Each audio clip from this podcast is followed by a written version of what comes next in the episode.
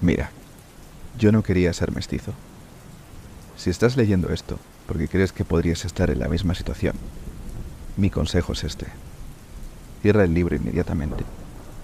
Créete la mentira que tu padre o tu madre te contaran sobre tu nacimiento e intenta llevar una vida Ser mestizo es peligroso. Asusta. La mayor parte del tiempo solo sirve para que te maten de manera horrible y dolorosa. Si eres un niño normal, que está leyendo esto porque cree que es ficción, fantástico. Sigue leyendo. Te envidio por ser capaz de creer que nada de esto sucedió. Pero si te reconoces en estas páginas, si sientes que algo se remueve en tu interior, deja de leer al instante. Podrías ser uno de nosotros, y en cuanto lo sepas, solo es cuestión de tiempo que también ellos lo presientan. Y entonces irán a por ti. No digas que no estás avisado. Me llamo Percy Jackson. Con esta introducción tan lúgubre, Rick Riordan nos presenta al protagonista de los cinco libros y tres spin-off que forman este universo fantástico de dioses y criaturas mitológicas. Nunca he leído ninguno de estos libros y tristemente mi contacto con la saga fue a través de las dos películas protagonizadas por Logan Lerman que salieron en 2010 y 2013. Recuerdo que en aquel entonces eh, presentaban la saga como el Harry Potter de una nueva generación y me habría gustado que así fuera porque lo cierto es que tenía muchísimo potencial. De hecho, cuando Fox se hizo con los derechos de la franquicia, contrataron al director de la Piedra Filosofal, Chris Columbus, para la primera cinta.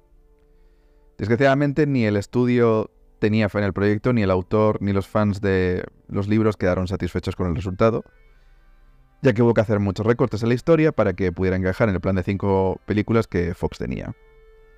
Y bueno, tras esta tremenda decepción, ¿qué llevaría al señor Riordan a darle a Hollywood una segunda oportunidad?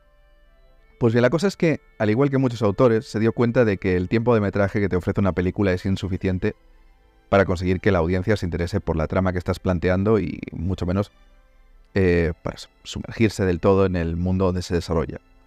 Por eso, eh, cuando eh, Disney se sentó a hablar con él sobre la posibilidad de hacer una nueva adaptación, él le pidió que apostaran por el formato serie para tener un lienzo más amplio en el que contar la historia y ser más fieles al material original. A lo que Disney Plus respondió dando luz verde al proyecto y el 19 de diciembre del año pasado tuvimos la primera temporada de Percy Jackson y los dioses del Olimpo. Pero ¿qué tal está la serie? ¿Y merece realmente la pena o ha sido otra saga fantástica desaprovechada? Poneros cómodos porque esta reseña va a ser muy completa. La historia nos presenta a Percy Jackson, un joven de 12 años con dislexia que estudia en un colegio para jóvenes con problemas de aprendizaje, hasta que un día descubre, como bien comenta en la introducción del primer libro, que es un mestizo, es decir, el hijo de un dios. Y tras este descubrimiento, todo su mundo cambia porque empieza a ser perseguido por criaturas y toda clase de seres mitológicos. En esta temporada el eje de la trama es el robo del rayo de Zeus, un objeto mágico que simboliza el poder de Zeus, y el viaje que hacen Percy y sus amigos para no solamente encontrar el objeto, sino también demostrar la inocencia tanto de Percy como de su padre Poseidón. Ya como primer punto positivo que puedo decir de la serie es que lo que se refiere a la presentación de la trama y a la construcción del universo está muchísimo mejor llevado que en las películas. Porque las películas, aunque la parte visual, todo lo que era la puesta en escena, y bueno, los decorados, los diseños de vestuario y todo eso estaban muy chulos, de cierta manera, cuando terminaba la historia, sentías que te faltaba muchísima información para llegar a conectar del todo con la historia. En esa parte, por ejemplo, creo que es uno de los puntos fuertes de la serie porque aquí se toman su tiempo para presentarte a todos los personajes, para el darte detalles, pinceladas que te permitan el hacerte una idea de cómo funciona el universo, cuáles son sus reglas y, bueno, quiénes son cada personaje. Y otra cosa que me encanta es que aquí hay mucha más riqueza mitológica de lo que había en la película. A mí desde pequeño siempre me ha gustado todo lo que tiene que ver con mitología, he devorado montones de artículos relacionados con mitología nórdica, celta, griega, y si a ti también te gustan este tipo de historias, estás de suerte porque la serie, de hecho, rescata a personajes o relatos procedentes de historias como la Iliada y los adapta para que encajen de cierta manera en lo que va sucediendo en la historia de Percy. El hecho de que la serie se tome su tiempo para precisamente contarte todos estos detalles creo que es un acierto porque hace que quieras descubrir más, que quieras investigar eh, sobre los libros y sobre todo lo que Riordan imaginó para este universo y creo que precisamente esa es la mejor forma de honrar al autor de la obra que estás adaptando. De alguna forma tienes que despertar el interés por la obra en la que se basa.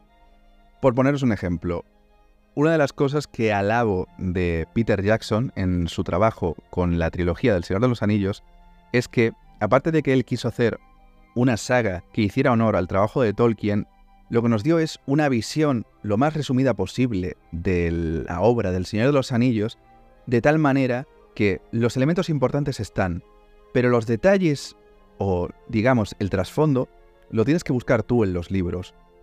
En el caso de Percy Jackson, lo positivo que tiene esta adaptación es que, como ya comentaba, el utilizar un formato serie permite que puedas extenderte tanto como necesites y presentar tantos elementos como la trama necesite sin que se haga excesivamente pesado. Esto terminando con la parte de la historia. Pasando a los personajes, no tengo nada negativo que decir al respecto, creo que la elección del cast es bastante correcta y lo hacen muy bien.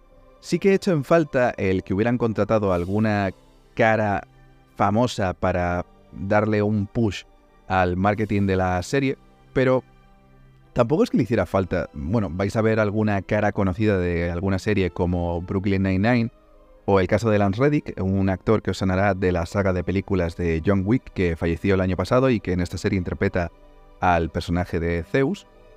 Bueno, de hecho ahora me estoy acordando que en el papel de Ares hay un actor que a los que os guste la WWE seguramente lo conoceréis, que es Adam Copland, su nombre artístico que era Edge, y del cual tampoco voy a comentar mucho, salvo que, bueno, en el papel antagónico no lo hace nada mal. Pero eso, aunque la serie no tenga actores de renombre para apadrinarla, tampoco le hace falta y, se hace bastante disfrutable. Y ya para cerrar la reseña, haciendo un breve resumen, voy a decir que, en líneas generales, me ha encantado. Si ya en su momento me parecía que las películas tenían muchísimo potencial, la serie sube la apuesta y creo que tiene una base de fans bastante sólida y a las pruebas me remito en las reseñas y en artículos que he leído la serie ha sido un completo éxito y ya está confirmada una segunda temporada, con lo cual por mi parte estoy muy agradecido. Sí que pues el único escollo que podrá encontrarse esta serie en un futuro va a ser el estreno en 2026 de la nueva serie de Harry Potter, pero creo que tiene tiempo de sobra para consolidar su base de fans y yo estoy deseando ver qué nuevos mitos, qué nuevos personajes nos encontraremos en esta segunda temporada. Si todavía no la habéis visto, tenéis la primera temporada al completo en Disney Plus. Y si ya la has visto, te invito a que me dejes un comentario aquí abajo diciéndome pues qué te ha parecido y qué cosas te gustaría ver en la segunda temporada. Gracias por haber entrado en la habitación 520. Nos vemos en el siguiente episodio.